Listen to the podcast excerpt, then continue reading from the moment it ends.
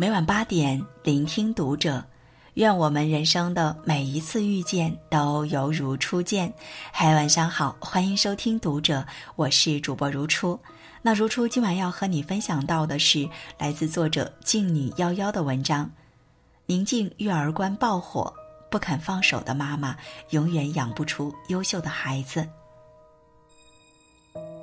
乘风破浪的姐姐节目中，圈粉无数的霸道女总裁宁静，无时无刻气场两米八，堪称行走的大姐大。四十八岁的宁静梳起磨完头来，总有种让人似曾相识的气质。大概很多人不曾意识到，她其实已经是个二十二岁大男孩的母亲了。一九九六年，宁静在拍摄《红河谷》时，和美国演员保罗·科塞因戏生情，走到了一起。不久就有了儿子。结婚不久，俩人因文化差异就离婚了。离婚之后，宁静就带着自己的儿子回到了国内，边拍戏边照顾孩子。平时对儿子非常保护，很少在媒体前提及儿子的宁静。有一次，在金星的节目中，罕见的谈起了自己的育儿观。金星问宁静：“儿子找的女朋友你不满意怎么办？”宁静回答：“我满意有什么用？我不管，我不管。”金星又问：“你也不提醒一下？”宁静说：“如果我真的看到我认为不合适的，我可能会做一些提醒，但我认为不应该去直接制止他。”因为孩子就是在跌跌撞撞中成长的。宁静还在节目中表达了对不管孩子的理解。我认为不应该是去直接制止孩子做什么。那这个火坑是这么个事儿，你如果不让他跳，他下回还得跳。如今年纪更是把儿子当成朋友，不会过度干预他的生活，而是给予一些建议。李玫瑾教授曾在圆桌派节目中提到。有些家长该管的时候不管，不该管的时候却开始管。人生是孩子自己的，家长应该是给予引导，而不是替孩子做决定。在宁静看来，不管孩子不是不爱孩子，相反，正是因为爱孩子，才要敢于放手，放手让孩子在试错中成长，才会拥有独当一面的能力。深以为然。教育路上，真正有远见的妈妈都懂得放手。前几日，一张妈妈给孩子的留言火了：语文不会的自己查字典，不要喊妈；数学做完了自己去检查，不要喊妈；英语新单词自己用有道，不要喊妈。总之，遇到困难先自己解决，别动不动就想着喊妈。这一宣言，网友们纷纷拍案叫绝，称赞这位妈妈的放手教育太厉害了。可太多父母总是恨不得一手包办孩子的一生。曾经，伊能静也像许多父母一样，试图用自己的经验左右儿子的喜好和选择，甚至是未来的发展。在一档节目中，伊能静透露自己曾经和儿子大吵过一架。当时儿子哈利想学剪辑，但他却觉得他学编剧会更好。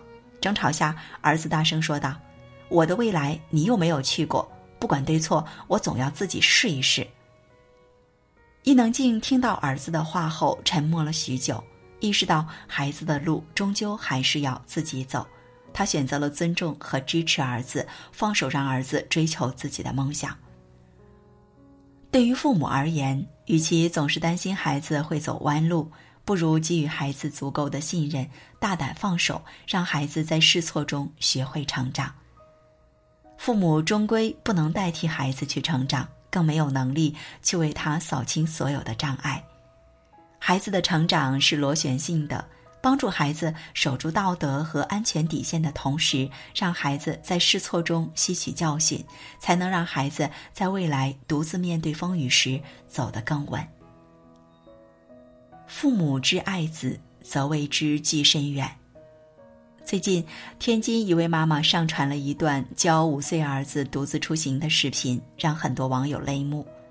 他的儿子因为视力障碍，什么也看不见。为了让儿子有一天能独自行走在这个世界，他慢慢教儿子怎样走盲道，如果感觉不出来，就要蹲下来摸一摸。有网友评论说，看到孩子蹲下用手去触碰地面的时候，一阵阵钻心的痛。我想那一刻，他的妈妈心中也许会更心痛和不舍吧。然而，就像网友们所说，自己的路要靠自己走。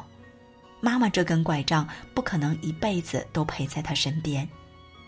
今天让儿子多走一步，多摔一跤，不过是为了有一天妈妈不能陪在身边时，孩子能走得更远一点，更顺一些。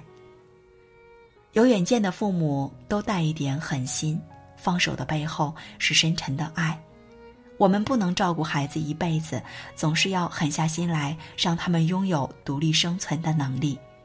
相反，心软的父母事无巨细替孩子包办，则有可能把孩子一步步养成巨婴。曾经《变形记》节目中有个十六岁女孩，更是被父母富养成了生活不能自理。在家时，姑姑帮她剪指甲，妈妈帮她穿衣服，连吃饭都要妈妈喂。让人无法理解的是，父母并没有认为有什么不妥，他们认为孩子只要好好学习就够了，其他什么都不用管。喜欢包办一切的家长，口口声声说是为了孩子好，却可能毁了孩子一生。我们替孩子走的每一步，最后都可能成了坑。培根曾说过：“责任感是世界上最珍贵的种子。”若早早的播种在孩子的心田里，将会收获一生一世的幸福。孩子的责任感都是在日常生活中一点一滴的小事中积累起来的。如果父母习惯性给孩子善后，孩子的责任感也就无从谈起。